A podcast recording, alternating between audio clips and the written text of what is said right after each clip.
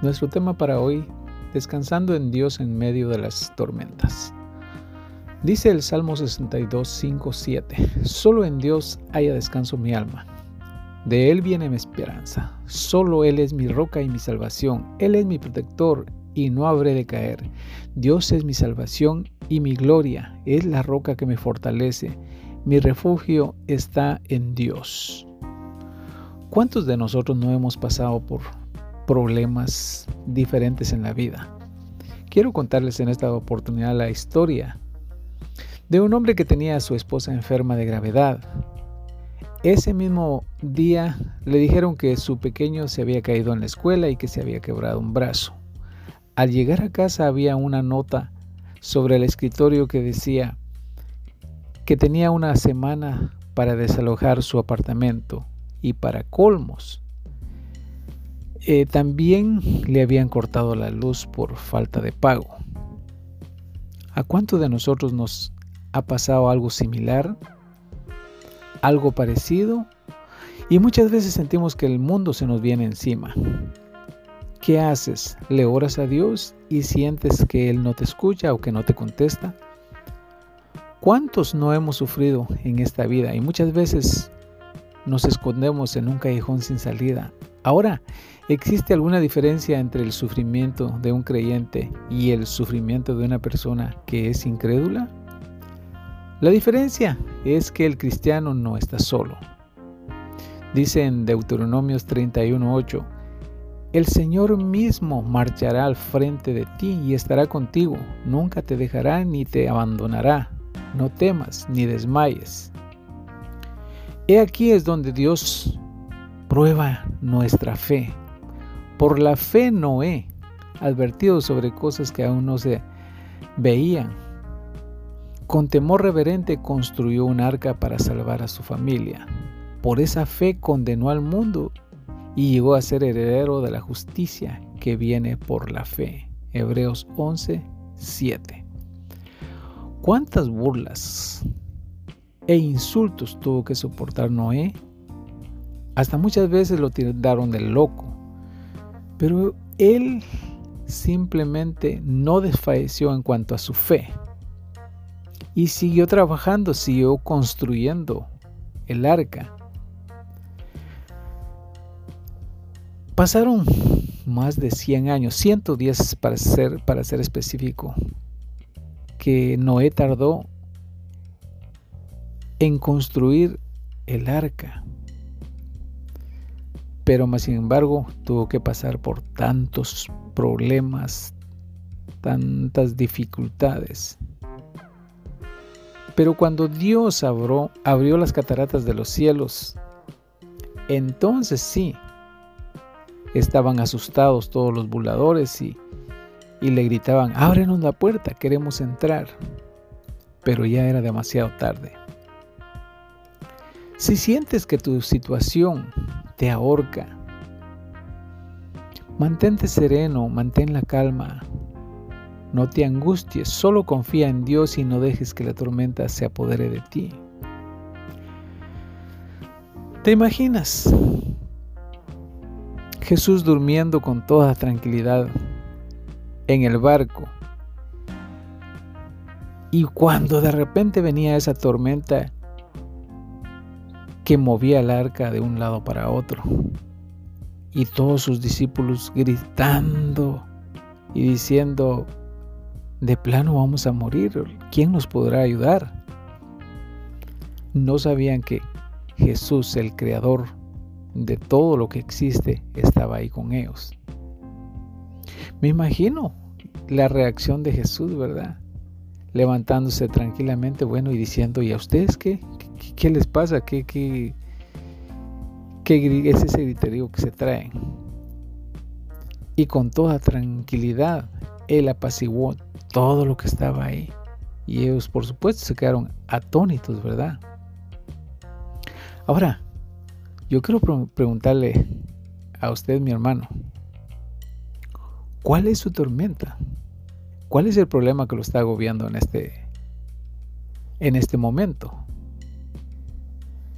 Porque hay tantas dificultades que nosotros tenemos que atravesar a diario y nos desesperamos. Porque muchas veces no nos damos cuenta que Jesús está a nuestro lado, que podemos clamarle a Él, que podemos pedirle a Él. Pero sabe que muchas veces quizá nuestra mente está más enfocada en el problema y no en la solución. ¿Qué te preocupa? ¿Cuál es tu tormenta? Jeremías 33 dice, clama a mí y yo te responderé, y te enseñaré cosas grandes y ocultas que tú no conoces. ¿Imaginas? Clama a mí y yo te responderé. ¿Le clamamos a Él con fe de corazón o simplemente de, de labios? Aprender a esperar en Dios nos hará sentir libres de la angustia y la desesperación, de la impaciencia. Nos dará esperanza, nos dará seguridad y también nos hará saber que hay una salida a cualquier problema, ¿verdad? ¿Por qué te angustias, mi hermano? Dice Filipenses 4, 6, 7. No se inquieten por nada más bien en toda ocasión con oración y ruego presenten sus peticiones a Dios y denle gracias. Y la paz de Dios que sobrepasa todo entendimiento cuidará sus corazones y sus pensamientos en Cristo Jesús. ¿Cuántas veces no nos hemos sentido como solos ante la adversidad? Pero ¿cuál ha sido nuestra reacción?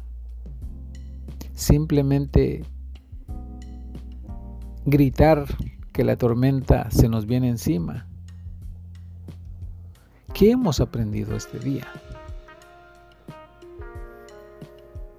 Que esta lección nos ayude a saber que Cristo está a nuestro lado, que Él está con nosotros. ¿Por qué es que realmente nosotros no confiamos entonces? Estas cosas os he hablado para que en mí tengáis paz. Ah, muchas veces también el problema es que no tenemos paz interior. Dice Juan 16, 33. En el mundo tendréis aflicción, pero confiad, yo he vencido al mundo. Confiad. ¿Por qué es que nosotros no confiamos en Dios? O quizá lo hacemos, pero de labios solamente. Nosotros como hijos suyos, amados y escogidos por Él antes de la fundación del mundo, no estamos exentos de los problemas, ¿verdad? No estamos exentos de que no vengan tribulaciones a nuestras vidas. Pero ¿qué estamos haciendo nosotros? ¿Realmente nos tomamos de la mano de Dios? Estas cosas os he hablado para que en mí tengáis paz, dice el versículo. En el mundo tendréis aflicción.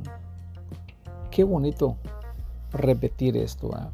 Pero confiad, yo he vencido al mundo. La palabra confiar, según la Real Academia Española, quiere decir, bueno, tiene varios significados.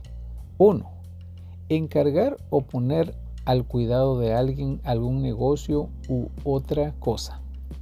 También significa depositar en alguien sin más seguridad que la buena fe y la opinión que de esa persona se tiene. Y por último, esperar con firmeza y seguridad. Pero entonces, ¿por qué muchas veces cuando estamos en medio de esas tormentas nos, nos sentimos desfallecer? Nos ahogamos y desesperamos hasta el punto de dudar de nuestro Salvador. Creo que es por falta de conocimiento de nuestro amado Señor y Salvador Jesucristo. Decimos que lo conocemos, pero en la práctica este conocimiento es solo intelectual y es que hemos abrazado con más pasión el conocer al mundo y su deleite temporal que conocerle a Él mediante su palabra y cultivar una relación cada vez más íntima con Él en una dependencia constante y un caminar continuo a su lado.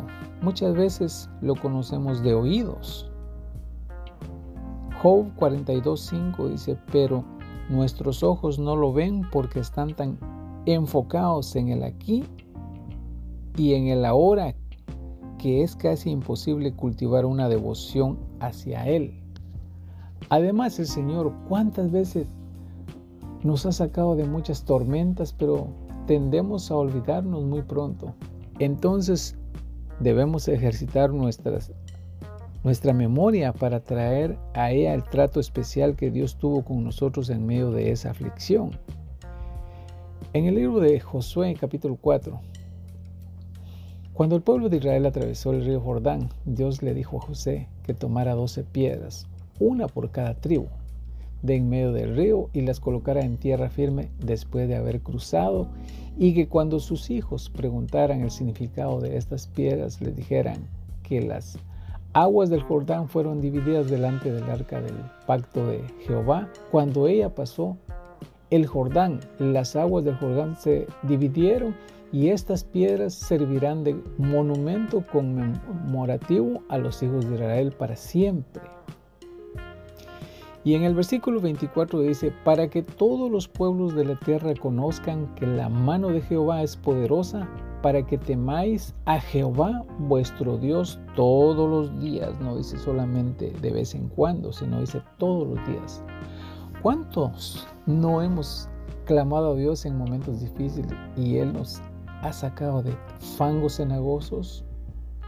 Dice el Salmo 11.1, en Jehová he confiado. ¿Cómo le dices a mi alma que escape al monte cual ave? Y el Salmo 56.11 dice, en Dios he confiado, no temeré. ¿Qué puede hacerme el hombre? Ninguna tormenta es tan grande y fuerte que Dios no pueda calmarla y quitarla aunque ande en valle de sombra de muerte, no temeré mal alguno, porque Él está conmigo. Su vara y su callado me infunden aliento.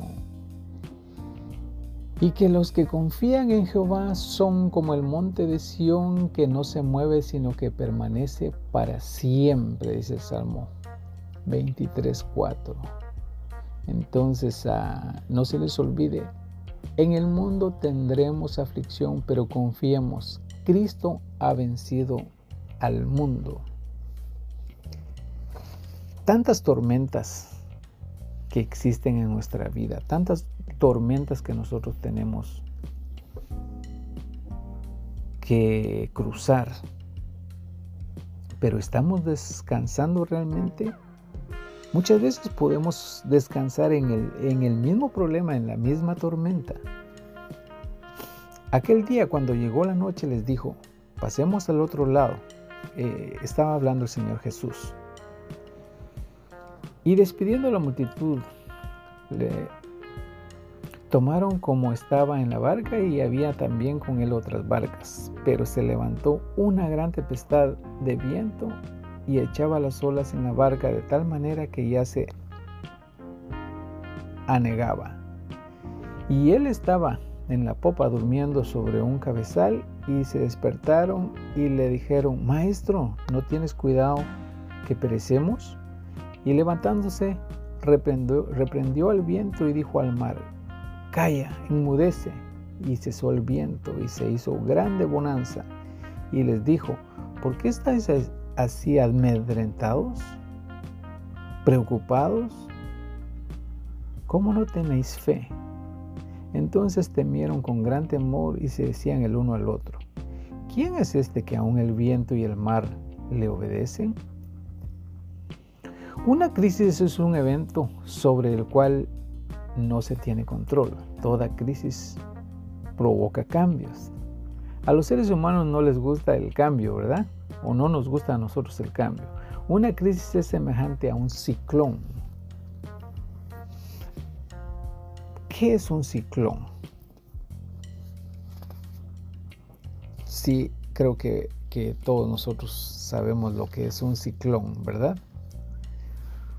Un ciclón es una crisis. Es algo que se levanta pero que usted no calculó. Es algo que no podemos controlar. Y en este lugar hay personas que en sus vidas se han levantado.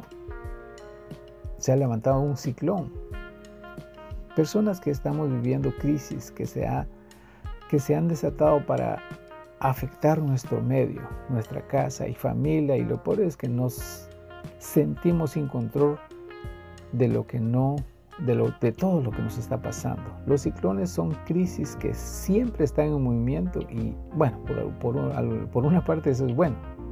Cuando un ciclón se levanta, arranca y se lleva todo lo que está a su paso.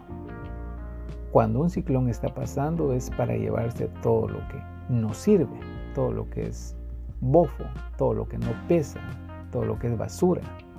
Los ciclones revelan que cada que casas son destruidas, pero son las que no están cimentadas en la roca. Esta crisis que estás pasando no vino para destruirte, sino para corregir y purificar. Ahora, ¿cuándo terminan esos ciclones? Todo lo que puso, todo lo que pudo ser movido, fue movido, ¿verdad? Porque esto que estás pasando vino a mover de tu corazón todo lo que estaba mal puesto ahí o todo lo que no te estaba ayudando para nada, toda la basura. Y para eso son los ciclones, para llevarse todo lo que no está bueno. En este proceso que estás pasando, ocúpate de estar sobre la roca. Y notaremos que los aires son despejados y se los lleva el viento. Todos los hombres y mujeres que Dios utilizó en la Biblia, su grandeza inició con una crisis tu tempestad y percepción. Al levantarse de esa tormenta, los discípulos entraron, entraron en caos. Esto porque permitieron que el problema arropara su mente y dominara su percepción. La crisis le dijo que no había forma de salir de esa. Si algo ellos sabían que era que Jesús estaba ahí, pero sabían que estaba ahí, pero nunca no lo tenían en su mente para clamarle a Él. ¿Cómo estás pensando en medio de esto que estás viviendo? Mira el escenario de Jesús en la cruz. Muchos te miran a ti y ven una persona abatida, endeudada, enferma o depresiva, pero Dios no ve esto. Dios ve el escenario diferente, un escenario perfecto para glorificarse, porque sus pensamientos no son vuestros pensamientos. Entonces, ah, cuando la crisis venga a nosotros, solo tengamos en mente que Jesús está con nosotros y va con nosotros. No pongamos nuestra mira en otras cosas que nos perturban, en, en el trabajo, en las riquezas, en muchas cosas más, sino simplemente Aclamemos a Cristo Jesús, nuestro Salvador. Dios les bendiga.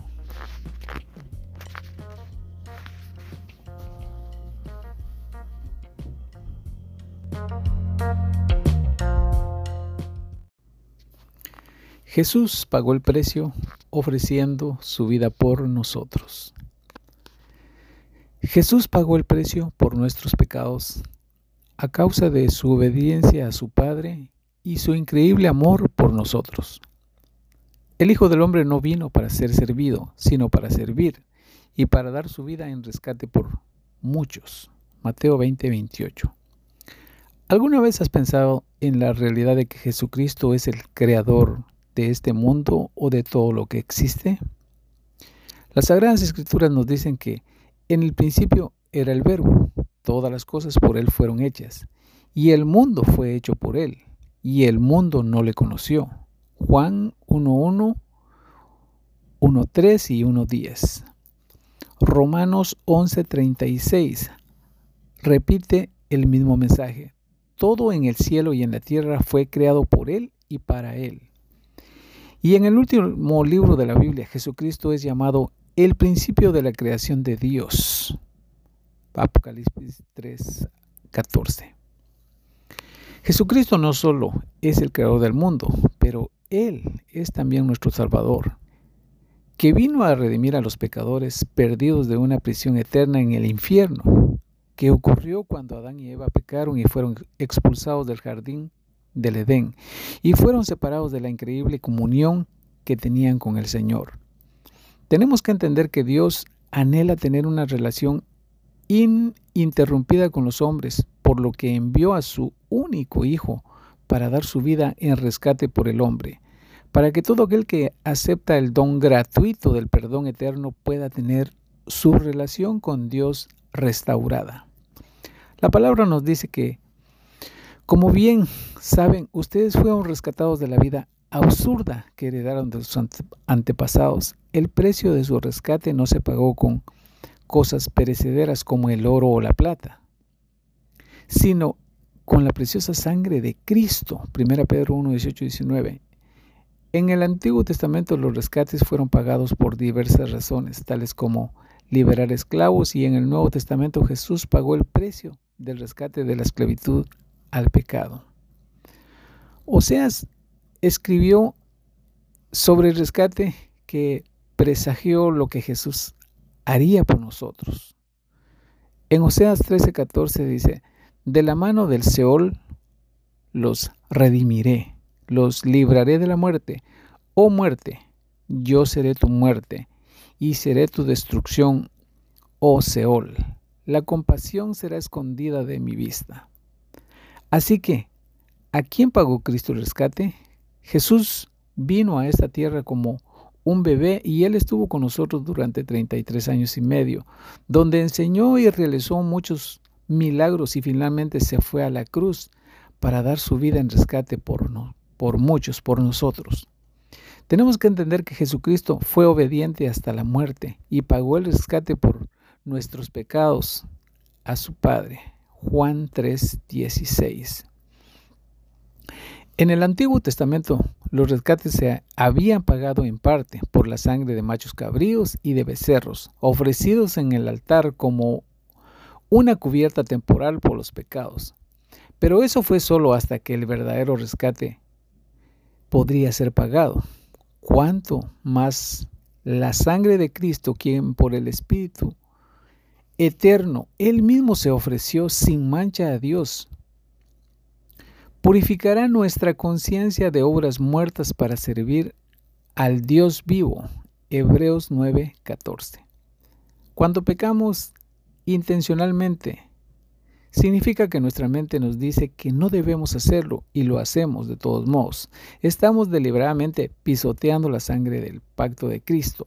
Por lo tanto, tenemos que estar conscientes de lo que la Biblia nos advierte Cuanto mayor castigo piensan ustedes que merecerá el que ha pisoteado bajo sus pies al Hijo de Dios y ha tenido por inmunda la sangre del pacto por la cual fue sacrificado y ha ultrajado al Espíritu de gracia?